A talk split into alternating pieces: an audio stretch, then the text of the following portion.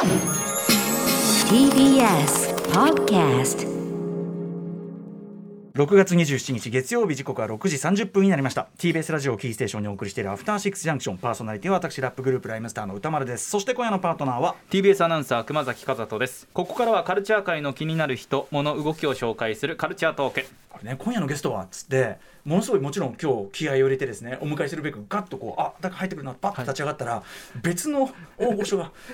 お大沢ゆりさんがさんが。ね、一瞬ご挨拶来ていただいて、あわわわわってなってねこの間のお色気大賞ミックスのことを感想いただいてですねありがとうございます。ちょっと濃密なはい。2分間ぐらい第6でしたねスタジオちょっと時空のねじれがということでこの時間の正式なゲストをご紹介しましょう。映画監督の是是枝裕和さんです。いらっしゃいませ。どうもこんばんは。よろしくお願いします。どうも是枝さんいらっしゃいませはい。今ずっとなんかお色気お色気っていうのが聞こえてて。何の話かな何の話をしてるんだろうなあのーねちょっとこう年配目の品のいい紳士がお色気お色気って、ね、大沢ゆりさんだってねことなんですよね。はい是枝さんお久しぶりでございます、はいお久しぶりです。この番組2019年10月9日水曜日ねフランスで捉えた真実の公開タイミングでご出演いただいて以来でございます、改めまして簡単ではありますが是枝裕和監督ご紹介を熊崎君からしておきましょう。はい。是枝裕和監督です。ドキュメンタリー制作を経て1995年幻の光で長編映画監督デビュー。誰も知らないそして父になる海町ダイアリーなどの話題作を作り続けていらっしゃいます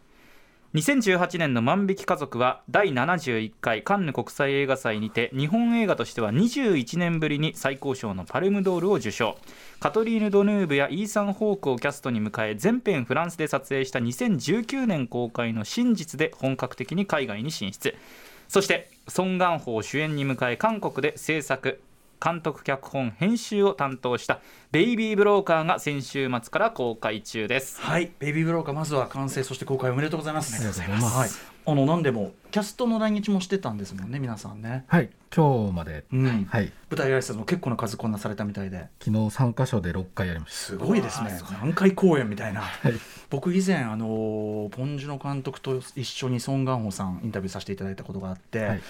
めちゃくちゃでかいじゃないですかソン・ガンホさんって。大きいですね。大きいですよね、はい。であの今回「ベイビー・ブローカー」見てるとカンド・ウォーンさんもはい。それより背丈あるぐらいじゃないですかもっと大きいですね。確かに。めちゃくちゃでかくないですかだから要は。基本的にみんな大きいんですよね韓国の各方やっぱり。ねもちろんいろんなまあ食べ物もあるし、まああのね、兵器のあれもあるのか分かんないけど。であゆうさんの周りにまた大きなうん。SP の方たちがうん何人もついているので、はい。本当に大きいですみんな、あ ゆりさんはかなり小柄ですよね。そうですね小柄です、うん。だからそのねあのなんていうかな身体格差の、ね、そうですね。ギャップもまた印象的だったりしますが、ということで今夜はベイビーブローカーについて熊崎君もね見て、はい。ちょっとあの子育て真っ最中派としてもいろいろいや思うところがねーたくさんありました、うん。すごいかったです。ぜひあの監督にお話伺いたいと思います、よろしくお願いします。お願いします。Junction. この時間はカルチャートーク。ゲストは映画監督の是枝裕和さんです。引き続きよろしくお願いします。よろしくお願いします。さてさて今夜は、えー監督脚本編集制作で務められた、えーベイビーブローカーについてお話を伺いますがどんな作品なのか紹介を簡単にしておきましょう。はい。子供を育てられない人が赤ちゃんを置いていく赤ちゃんポスト。そこから子供を連れ去って新しい両親を探し取引を持ちかけるベイビーブローカーの顔を持つサンヒョンとドンス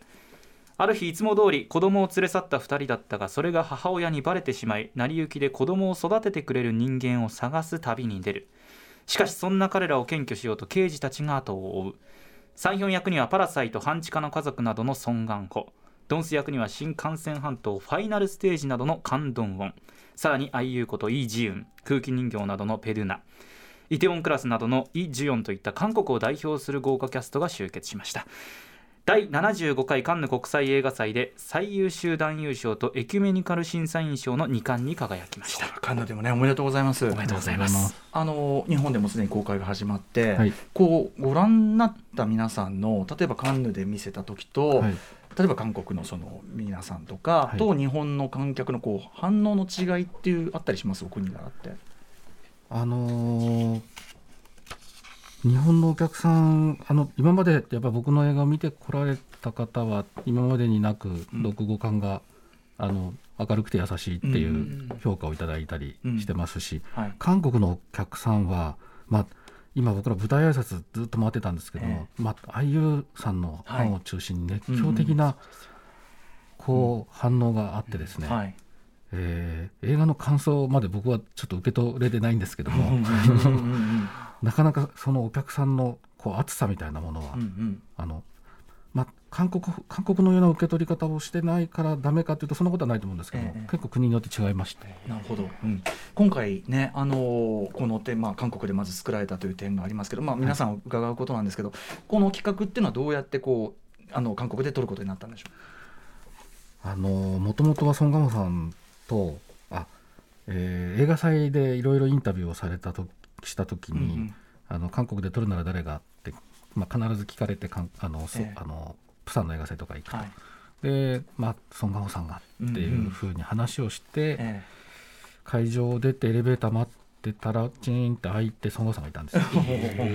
それであ今実はあなたのことをインタビューで答えてたんです。っはい。て話したらあ僕もあなたの映画見てるよっていうのがきっかけで、はい。でちょっと夜お酒飲みうん行ったりっていうことが、まあ、何度か続いてでいつか一緒にやりましょうねっていうまあ社交辞令最初はまあ社交辞令だと思うんですけども、うん。そんなことがあったのが15年ぐらい前で。あ結構前なんですね。結構前はいはいそこから僕がそのかんまあもともとはその「そして地になる」という映画を作っていた時に日本の養子縁組制度を調べてた時に、はい。赤ちゃんポストあのコウノトリのゆりかごに関心を持って調べ始めたのがきっかけで実は韓国にも複数あって、うん。同様の施設が、はい。まあ、日本の10倍ぐらいの赤ちゃんが預けられてるみたいですね。はい。聞いてあこれはと思ってですね、うん。その尊願法を、まあ、赤ちゃんを横流しするブローカーっていう設定だけ最初に浮かんじゃったんですよ。うんうんこれ映画の冒頭で出てくるあの神父の格好をして、はい。優しく笑いかけるんだけど、ええ。翌日撃っちゃうっていう、はいそのシーンだけまず思いついてでプロット書き始めたのが2016年なんです、うんうん。それがまあスタートです具体的な。そのじゃあその赤ちゃんをまあそのなんていうかな本欲しがってる人のところに、まあ、ある種非合法にこうさばいていくブローカーっていう存在そのものっていうのを例えば本当にいるのかとかはい。っていう確かめる前にまずその発想があった。確かめる前に書きました、うん。で実際あるんですかあれ？えー、と赤ちゃんポストからというのはうん。具体例としては見つからなかったんですけれども、あのネット上でうん。赤ちゃん欲しい人がいたらっていうようなやり取りがあって、うんうん。実際にそこで、まあ、値段の交渉をしえてえ売り買いをしているという事例は出てきました、あーでそのことを調査している、えー刑事さんには取材しました、うんうんうん。なるほど。はい、じゃあやっぱりあまあ思った通りのというかなその、まあ、ちょうどあったというかそういう感じそうですね、あのーまあ、いろんな事情が考えられるんですけれども、韓国でその非常に海外用紙があのうん。多くあって、そのことに対する批判に、はい、海外に養子に出しちゃうっていうことそうですね、はいはい。で要するに子供を輸出してるっていうような批判が世界的に起きて、はい。それの対策として、養子縁組法というのが結構厳格になったんですね、ええ10年ぐらい前に。はい。その反動でというか、うん。それでこう、あの赤ちゃんのこう受け取る側も送る側も身元をきちんとしなければいけないということになったもんですから、はい。それ以降、韓国の赤ちゃんポストに預けられる赤ちゃんの数というのがまあ急増してるっていう状況があって、はい。まあ、そういうじこう状況も反映させた物語に、うん。まあ、韓国ならできるかなというふうに考えました。でやっぱりすごく印象的なこれまさに是枝さんの作品だなと思うのはその個々の事例例えばまあ赤ちゃんをそういう形で置いていく飾るを得ないはい。母親の立場とか、まあでもそのねあの追っかけるペドゥナの刑事も言ってますけどいやこういうのが甘やかすことになってるんだはい。みたいな意見も当然あるでしょうし、はい。そのさまざまな視点とかさまざまな価値観が交錯しながらもやっぱり最終的にその赤ちゃんのまあでも今ここに現にあるうん。命とか人生のことをみんなまあすごく真剣に全員が考えてて。っていうそこがすごいやっぱり是枝さん、なんかそこだけは譲れないとこだしそこだけは確かだろうなっていう。で今回そこがすごくある種明確っていうかそのなんていうかなグレーな、ね、価値観を提示するってこれまでのこれ是枝さんの作品いっぱいあったけど、はい。でもこの赤ちゃんに幸せになってほしいっていう点に関して、うん。まあいろんなちょっとわ悪役的な存在もちょっと出てきますけど、うん。まあでも基本的にはみんなそう思ってるじゃんっていうそこがすごくなんていうかなめ明快というか他の作品に比べるとそういう見やすさはあるかなと思ったんです。そうですね。あの取材の過程でその養護施設に預けられてこう親の顔を知らずに育った子の話をちょっと聞いた時に、はい。こう自分が生まれてきてよかったのかっていうことに対するこう根源的な不安みたいなものを抱えたまま大人になるっていうことを、まあ、話として聞いた時にはいちょっとそれは刺さったんですね。うんうん。でこれはやっぱ大人の責任社会の責任だなっていうのがすごく感じたもんですから、はい。まあ、そこは社会の側にいる自分が、まあ、何かこの作品で何ができるわけではないけれどもやはり生まれてきたことを肯定するうん。命を肯定する映画にしなければいけないっていうのはそこで覚悟を決めたんですけど、うんうんうん、でもそれはすごくこうなんていうかな。あの、まあ、見事にもちろん描かれてると思いますし、あのそれをなんかすごく説得力あるものとして。こうえー作品化しになできてるなと思うのは、あのすみません偉そうに、あのこれだけ赤ちゃんが出ずっぱりの映画ってないと思うんですよ。ちょっとまたそのレベルの違う話になりますが、まず最初に見て仰天したのは、はいこの赤ちゃんってどうやって演出してるんだっていうことで、はい。その子役演出の名手として是枝さん僕もね今までお話も伺ってきましたけどついに是枝さん子役演出の名手赤ちゃんまでいったかみたいな、はい。これ熊崎君も見見てて、じまさにその子育て中ですね赤ちゃんタイムみたいなのもあって、今うちの3ヶ月の子供とまあ多分ほとんど同じぐらいの赤ちゃんで、はい。は確かに母と子供で私が日常で見ている髪の毛をこうちょっと引っ張るとか目線の動かし方とか、あれが IU さんとその赤ちゃんの間で完璧に母と子になっていて、どうやったらこの赤ちゃんはこういう演技になっているんだろうというのがあとそのしかるべきところでしかるべき表情、はい。まあ、そこをうまく撮ってるんでしょうが、はい。前半であのソン・ガンホさん演じるねあの役が、はい。こうまあ、調子のいいこと言ってると、はい。まあ綺麗事というか、はい。それを、まあ、当然その IU さんとかは呆れ顔で見てるとかね、感動さんも相棒さえ呆れ顔で見てる、はい。赤ちゃんもなんだお前って目で見てるとか何この？で基本おとなしい子だからこそ、はい。中盤のとある展開で、はい。あこれはちょっとまずいって感じもしてくるとか、はい。要するに赤ちゃんの状態が、はい。極めて的確に そのはまっているのはこれどうやってやってるの？奇跡ですね。え？奇跡です。奇跡？え？作品になりますけど奇跡って。い。やこれも賭け賭けでしかないので、はい。まあ、あの実際に会って選べなかったもんですからコロナのこともあって。あしかもあの決める段階では1ヶ月生まれて1ヶ月の赤ちゃんを、うん。の動画をいくつか見ながら、はい。もうそこでジャッジするしかなかったので、まあ、一番その中ではこう周りの音に反応のいい子を選んだんですあよね。音に反応。のいい音に反応のいい子。でそれがまあ正しかったんだと思うんですけども、現場に来た時にまあ3ヶ月で、はい。本当はその、えー病気の時とか取れないので代わりの子を用意したり、はい。人形を用意したりしてたんですけども、まあ、ほぼ使わずにですね本人だけで3ヶ月取り切ってるんですけど、まあ、それは本当に理解のある両親がずっとロケに帯同してくれたり、えっと、小型の救急車みたいなものと、はい。まあ、お医者さんがずっと一緒にいてくれるんですよ。あはいはいはい。そういうこう安心感もあって、非常に撮影がしやすかったというのはあるんですが、うん。まあ、本当に周りの大人たちのお芝居にこう積極的に絡んでそうなんですよね。そこに触ったり髪を引っ張ったりいろいろするので、はい。まあ、髪を引っ張るところとかはやっぱその目の前にちょっとだけ髪をこう動かして触りやすいところに置いてあげるぐらいです、僕がしたのは。なるほどなるほど。そうすると本当にこういいタイミングで掴んでくれたりっていうのがあって、まあでも立派な演出ですよねそれはね。はい。だしまあすごい表情とか。あと基本的にちゃんとおとなしい。その反応はするけどとかね。そうなんですよね。あんなに取りやすい赤ちゃん多分他に他にいないと思います。じゃあキャスティング勝ちと赤ちゃんは多分本当にキャスティングが神神がかってたと思います。あの単純にあとその育っちゃうでしょうと思って撮ってる間に、だからやっぱりその凝縮された期間で撮る必要は絶対にあったわけですよね、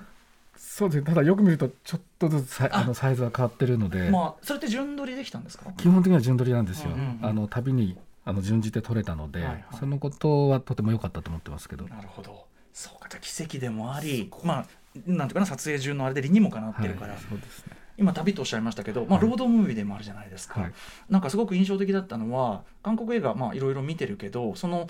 各都市のなんていうかな移動に従うん。各町の韓国のそれぞれの地形だったりとか、はい。それこそ湿気とかも含めた空気感っていうか、はい。そこがすごく本当に旅してる気分っていうかあのあ韓国っつってもいろいろあんだなって当たり前のことですけど、はい、みたいなのがすごくこう本当に自然に味わえる映画でもあってありがとうございます。旅映画として。このあのなんていうんですかねその見せ方の違いというのはやっぱり意識された部分でしょうか、そうですね。ただ最初提案されたのは車は難しいので止め撮りで撮影所で止めて撮って背景合成でっていうのがもう韓国ではほぼ主流なのでって言われて、はいはいパラサイトのあのソン・ガホさんが運転する車ええのシーンとかも